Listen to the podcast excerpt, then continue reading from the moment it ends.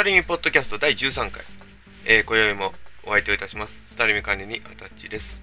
さて、前回の12回は、まあ、各時事の問題、それぞれについて、えー、トークを展開いたしましたが、えー、いかがでしたでしょうか。まあ、あのー、まあ、今ですね、こういうニュースばっかりがもう流れてきてしまっているという、まあ、大変嘆かわしい時代になっておりますが、まあ、あのやっぱりね、ニュースを皆さん読まれた方がね、いいと思いますね。えー、ぜひとも新聞あるいは、まあ、テレビあるいはインターネット、えー、等でですね、ぜひニュースを見ていただいて、えー、この時代を必ず知るということも大事なのかもしれませんね。さて今日はですね、あのまあフリートークということでお伝えいたしますが、まあ、あの、次の Q の中でですね、ちょっと、まあ、どういう話をしてみようかなということをちょっといろいろ考えてみたりしようかなと思います。まあ、あのー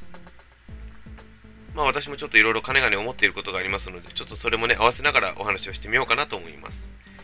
それでは、サインポッドキャスト第13回、えー、お付き合いいただきます。どうぞよろしくお願いいたします。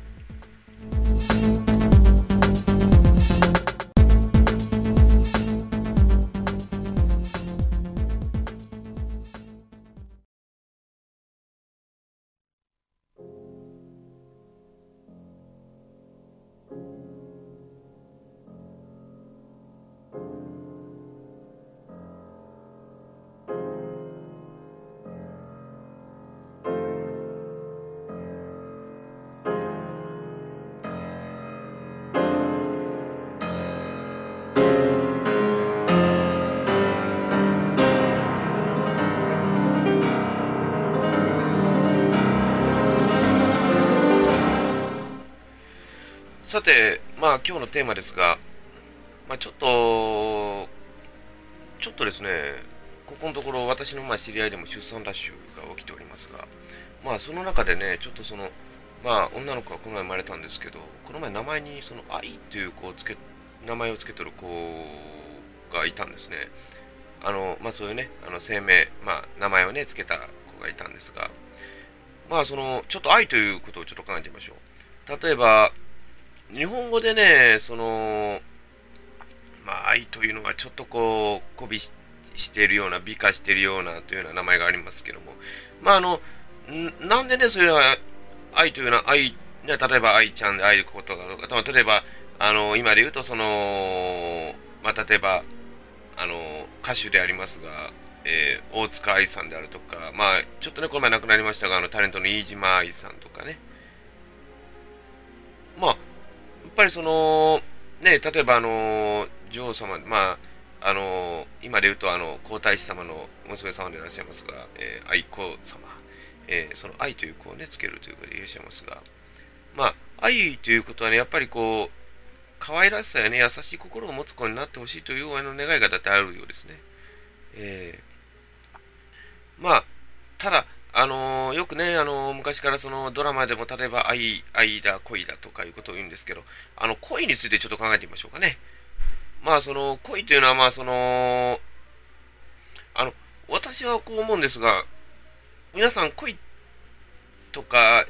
ね、あの、ちょっと別の方向で言うと縁、縁であるとか、縁結びとかね、よくありますね。縁結びいうのは、まあ、縁結びでもあの恋でもね、そうでも思うんですけど、例えば愛とかでもそうなんですが、あの、人同士という考え方ではないんですね。元を垂らすと。だから例えて言ったら、恋で言えば、まあ、いろんなものに恋するだとかね、まあその、あの、まあ、人間であって、まあその空想上のものであっても、そういうものに恋をするというのがありますよね。で、あの、縁というのはやっぱりいろんな縁があると思うんですね。だか例えば、いろんな、まあ、まあ、人大体まあ、男女の関係であるとかいうのもありますし、まあ、いろんな縁があると思うんですよ。友達に会うのも一つの縁でもありますしね。えー、でもやっぱりその、私で思うのがやっぱりこう、どうもこう愛というとやっぱこう恥ずかしいじゃないですか、やっぱりね、こう話をすると。まあ、でもそれを組み合わせて恋愛という言葉を使うわけですが、あの、恋というのがですね、これが、まあ私も金川年に 2, 回から何回も申し上げておりますが、まあ、大体ね、恋愛感情を抱き出すのが大体まああの思春期ですね。思春期からその始まるという感じになりますね。まあ男女であるとかあるいはまああまりん な感じなんですけどまあちょっとその同性間であるとかね。まあそういうのがありますわね。だから大体その思春期から始まるとよく皆さん言いますがでもねこれね私もまあ第2ね、4回とかでまあお話をしましたけれども、まあその、あの、恋愛感情のがね、芽生えますとね、本当にね、何も手がつかなくなるというか、もう、起き起きてようが寝てようが夢の中でも相手のことがいっぱいになるとかね、いうことがやっぱりこう、あるんですね。で、その相手と、まあその、話したりすると、まあそれが一種の特殊感情を持つようになるんですね。ただまあ人間はね、やっぱりそういうのが多いというような気ますが、ねえ、まあでもその、まあどういうんですかね、自らをこう発展、成長させていくのがそういう出会いなんでしょうね。えー、でもね、あの、あのー、私がまあ何回も金がね、もう連呼しておりますが、まあ、もう、もう、もう言いますね。あの、耳をすますばに関してはなんですけども、あの、これってね、恋愛感情の本当にもう、この、お手本みたいな感じの部分ですわね。だから、あの、大体思春期であって、まあ、条件揃ってるんですよ。思春期であって、出会いもある。ね。で、やっぱりその中で、その、純情さがあると。お互いですね。その純情さもありますし。だから、その中で自分自身を成長させていく何かがあると。大体こういうスタンスが揃ってると、恋愛の発展しやすくなるんですね。ただまあその、100%その全てが成長するというわけではないんですね。だからそれは例えばもう失敗もあるし成功もあるだろうし、やっぱりそこがね、あると思うんですね。でもあの、これね、ちょっと突っ込んでみたくはなるんですが、主人公の静かな15年も恋してなかったんですかね、14、14年、15年に関してですが。恋をしてなかったんですよね。だから、あのー、あのキャッチコピー何でしたっけ？確か糸井さんが考えたもんで、あ、あ、あの、ね、好きな人ができましたというということはこれ初恋なんですね、そういうことは。そうですよ、考えてみると、初恋なんですね。初恋の相手がイケメンですよ。あ、の、ね、その2回目言いましたけど、鬱になる。それもそうですわ。で、そんな、あの、できた話のもないんですけどね。でもやっぱりこう、あれですね、純情な子にこうイケメンがイケメン言うたってもなまあちょっとまあちょっとあれはねいう感じもしますけどまあああいうのも一つの僕はね縁だと思うんですねでもねそれはねこういうやっぱりこう恋愛であるとかそういう告白であるとかそういう人を見る目とですねそういうのはですねもうまあ例えばその失敗したであろうが成功したであろうがねやっぱりこう人間を大きくさせてくれるんですよね。あのその大きくするのがその態度ではなくてその精神的な要素であるとかそういうねメンタル面を大きくしていく人間性を成長させるねそういうまあ一つのポイントにはなるでしょうね。でも本当ねあの人を愛する。ねと思うんですけどあのどうなんですかね。あのに日本の歌とかそのまああるいは J-POP であるとか、あの、まあ、アメリカのポップスは僕もよく知りませんが、思うんですけど、必ずなんかこの愛に関して語ってるのが多いですね。そう思いませんか？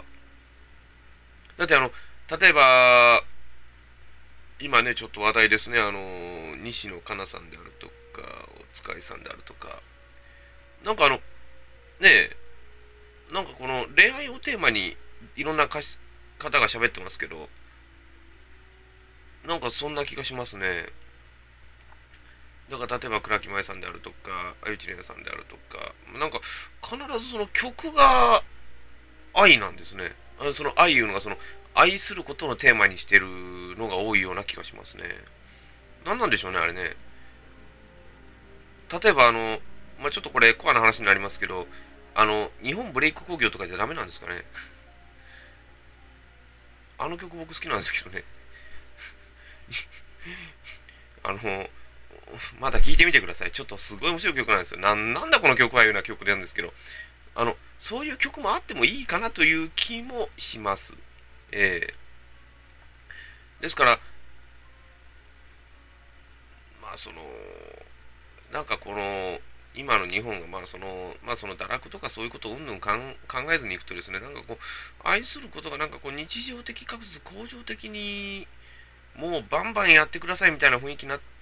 てるのもどうかなという気はしますね。えー、まあ僕ら昔からちょっとこれ年代バレますけど、あの、ね、寿司食いねとかね、あの、あんな感じの曲が僕らにとっては慣れてる曲ですから、今なんかこう、ね、恋愛的な曲を聴くとなんかこうドキッとしますけどね、私たちは。えー、まあ私たちはって私はですけどね、そこのとこどうなんでしょう。皆さんどう思われます？僕は、僕はちょっとあの恋、あの、その恋愛的な曲を聴くとなんかこうドキッとしますね。えー、なんかもうちょっとあってもいいような気もしますね。でも本当にね、あの、愛するということはね、本当、あの、どう言いますかね、やっぱりこう、本当にね、考えられなくなりますよ。あの、その人しか。だから、結果失敗した時はもう、うわーいうことになるわけですよ。結構ね、体験された方はわかるかもしれません。えー、そうですね、じゃあちょっと、せっかくちょっとニュースの話をしましたから、ちょっと作品館を見ながらちょっと恋愛論を語ってみることにしましょうかね。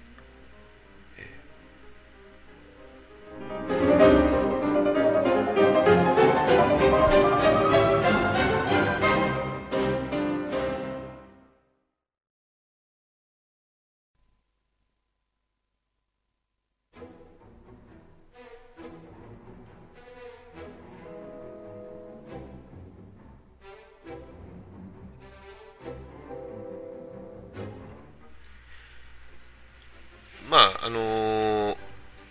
私もまあ何回もね、あのまあ気にはしておったんですが、あの、まあ、あの映画の中でね、まあその、雫がまあ何回か、その涙あるいはその、もうほとんど半泣きであろうというシーンが多々あるんですが、まあ、あのー、前半のね、前半の約20分弱ぐらいは、まあ、物語を変えてきてという話なんですが、まあ、その物語があまりにも、まあ、雫の中には入ったんでしょうね。で、まあ、それでお菓子を食いながら、こう、涙涙にふけるというタイプ、ね、場面でありましたが、まあ、あれはやっぱりこう、本に自らを溶け込ませていたというのもありますでしょうね。で、まあ、その後で、まあ、まあ、半分その、中的にちょっと動揺したのがやっぱりこう杉村に言われた。まあ告白された時いうのがこれが大体2回目のこの大きな動揺でありましょうね。でやっぱりこうまああと2回はちょっと後で話しますが1回目の時はまあその本を読ん借りてきて、まあ、その本を読みながら行くという部分がありましたがまあ、この場合は家帰る、家帰って読んでたわけですけど、まあ、その、まあ、師匠が帰ってきて、ね、やっぱりもう、まあ、その、はっきり言ったらもう、綺麗にしてないじゃないのみたいな話でね、そういう部分でも、そこからあとはもう普通の素の雫に戻ったわけですが、まあでも、これはでもそういう話なんですよ。それだけの話なんですよ。だから、本を読んだだけで、まあ、感情感情移入してしまって涙を流す。まあ、それは、まあ、映画とかテレビでね、見てたらよくある、ね、あのー、感動するシーンはよくあるでしょう。で、まあ、次のね、まあ、ちょっとこの動揺いうのがやっぱり一番、まあ、まず第一のターニングポイントになるでしょうね。だから恋愛上では一番、まあ、ごくごく男としては当たり前の話でありましょうが、女の子にとってはちょっとこうドキッとするような内容であったんでしょうね。だから、あれね、杉村の告白を神社で受けるわけですが、その時はね、全く本人にその気はなかったわけですよ。鈴本人にしてはね。ただまあ、杉村がまあ、その、雫を好きであったと。で、杉村に、杉村を優子は好きであったと。まあ、優子はね、あのー、あの、ロングヘアのね、あの、シュの友達でありますが。だから、全く自分自身は絡みがなかったと思ってるわけですね。そしたらなぜかと、なぜかどっか生きてみたら、杉村にお前はお前が好きなんだということで、ガボンと言われるわけですね。それはびっくりしますわね。それはわかるような気もします。でもそれはね、大きな変化なんですよ。だから、ただ単にね、こう物語を読んでこう自分でこうバサッといくようなタイプだったものがいきなりこう、自らの恋愛感情が入ってしまったという、恋愛感情に火をつけてしまったというね、そういうことなんですよね。でもこれ、これがやっぱり一番のターニングポイントですね。えー、1、2とターニングポイントがあった中で、まず1番目。で、まあそこそこね、そこずっとこう言ってたわけですが、まあ、ここで1番のもうほとんど主役級に近いメインキャスト、政治が登場してくるわけですが、ただこの政治に関してですが、これね、今の子はね、これ多分ね、できないと思いますよ。だってもう、雫にね、コンクリートロードはやめた方がいいと思うよって言ってるわけでしょ。つまり、この時点で雫にとっては嫌がられてるわけですよ。嫌な人間として捉えられてるわけですよ。だから、もう言ってしまいますが、この、あの図書カードを知らなかった場合、大変なことになってますからね。だから、図書カードを知ってたということが唯一の救いなんですよね。だからこれがもう一つの政治のまず一つの作戦でありましょうね。作戦いうか、まあその、まあ、気づいてもらいたいという気持ちではあったんでしょうね。でも、でもこの中でね、まあその後の話ですが、まあこうずっと、バンバンバンバンこう続いていって、最後に地球屋でセッションした後に、雫にとってその、その、その男がまさか政治であったということを気づいて、動揺する場面がありますけど、あれはね、分かった時いうのはね、結構動揺するもんなんですよ。だからよくありますが、あの何々さんいう人がいるんです。これはいい人ですよ、イケメンですよ、言ってみて、言ってみたら、え？っていうか、言ってみたら、おおというか、そういう違いなんですね。だから、100%のそういうターニングではないと思いますね。まあ、一番のその第3の涙であります、その、ね、学校の屋上で政治がイタリアに行くという決意を聞いて、ね、そして、